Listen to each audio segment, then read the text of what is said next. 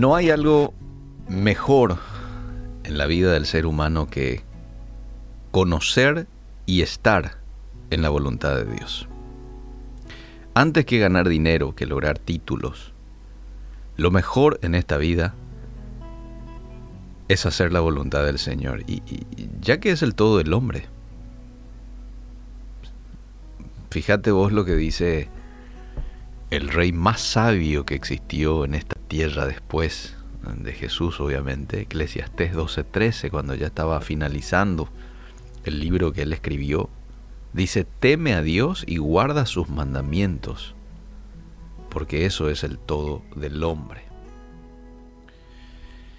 Después hay otro texto, dos voy a citar, Efesios 5:17, en donde dice, por tanto, no seáis insensatos, sino entendidos de cuál sea la voluntad del Señor.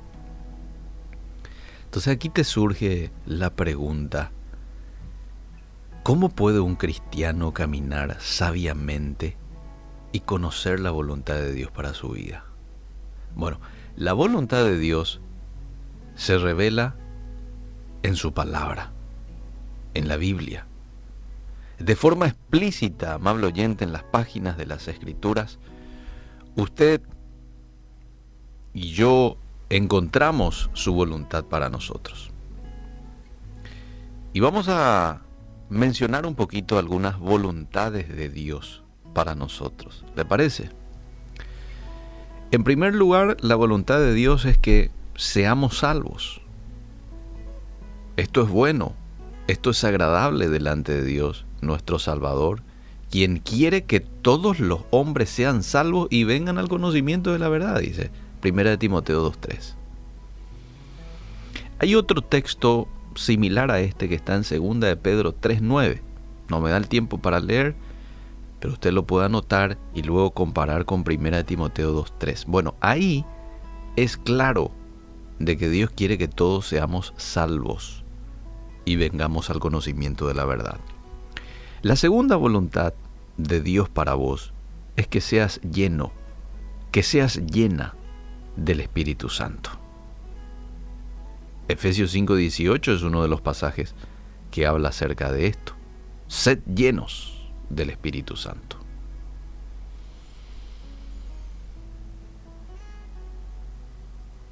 y que esa llenura se note a través de los frutos, más que el hablar en lenguas, que puedas tener los frutos reflejado en tu carácter, en tu manera de hablar, de conducirte, en la paciencia que tenés con otros, en la misericordia, en la empatía que puedas tener para con otros, así como Jesús lo tuvo no solamente para con sus discípulos, sino para con aquel que se cruzaba con él,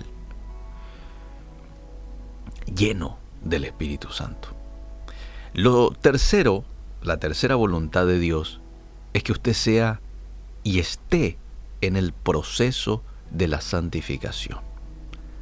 Primera de Tesalonicenses 4:3 dice, esta es la voluntad de Dios, vuestra santificación que os apartéis de fornicación. Santificación. Número cuatro, Dios anhela que usted sea un hombre o una mujer sumiso, sumisa. Primera de Pedro 2.13 dice, someteos a toda institución humana, ya sea al rey como a superior, y a los gobernadores, como por él enviados para castigo de los malhechores y alabanza de los que hacen bien. Porque esta es la voluntad de Dios, que haciendo bien hagáis callar la ignorancia de los hombres insensatos. Siguiente voluntad de Dios, que suframos por amor a Él. Esto está en primera de Pedro 3:17. Porque mejor es que padezcáis haciendo el bien, si la voluntad de Dios así lo quiere, que haciendo el mal. Y el último punto que quiero tocar con relación a la voluntad que Dios tiene para con tu vida y con la mía es que seamos agradecidos. Primera de Tesalonicenses 5:18. Dad gracias en todo porque esta es la voluntad de Dios para con vosotros. Ahora quizás alguien diga, está bien, esos son buenos principios, esos son buenos deseos que Dios tiene para cada uno de nosotros y ojalá yo pueda llegar a realizar, pero ellos no me dicen qué carrera debo seguir y yo eso necesito saber ahora. Tampoco no me dice con quién me debo casar. Y yo estoy con ganas de casarme, de tener un novio, una novia, y quiero saber la voluntad de Dios con relación a eso. O quizás alguien que diga, yo quiero saber dónde comprar para mi casa y quiero saber la voluntad de Dios y, todo lo que acabas de mencionar no me lo dice.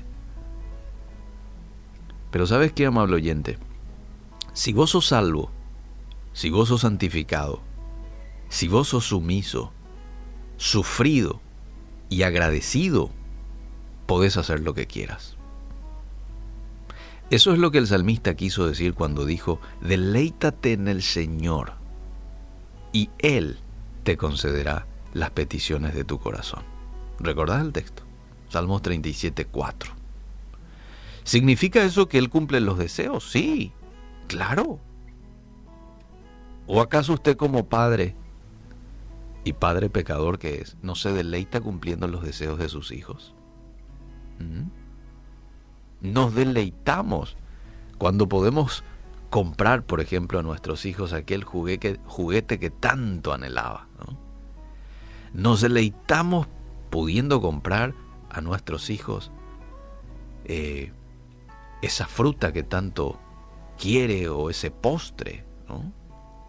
Y vemos cómo salta de alegría y cómo viene y te agradece. Gracias papá, gracias mamá. Mira, siendo pecadores, con un corazón perverso que tenemos, nos deleitamos supliendo las necesidades de nuestro hijo, de nuestra hija. ¿Cuánto más nuestro Padre Celestial, santo, amoroso como el que tenemos?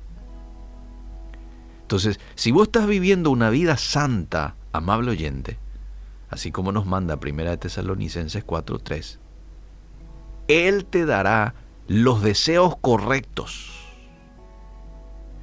y como los deseos que tenés son los correctos y están calibrados con los deseos que Él tiene para vos, entonces lo va a cumplir.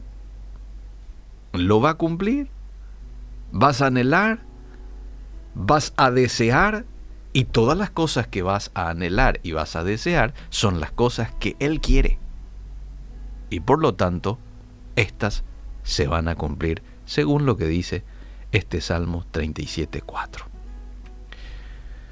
Así es que empecemos por esto. Y después vamos a conocer este, las cosas específicas que probablemente necesitas, el con quién debo casarme, dónde comprar la casa y, otras cosas similares. ¿eh? Pero empecemos hoy haciendo la voluntad de Dios, siendo llenos del Espíritu Santo estando en ese proceso de santificación, apartándonos del mal, viviendo para Dios, obedeciéndole, escudriñando su palabra, memorizando textos bíblicos, llevándolo a la práctica, siendo sumiso en primer lugar al Espíritu Santo, en segundo lugar siendo sumiso a mis autoridades. Seamos agradecidos en todo, suframos por Él y Dios va a poner en nuestro corazón y en nuestra mente los deseos que Él finalmente los va a cumplir en nuestras vidas.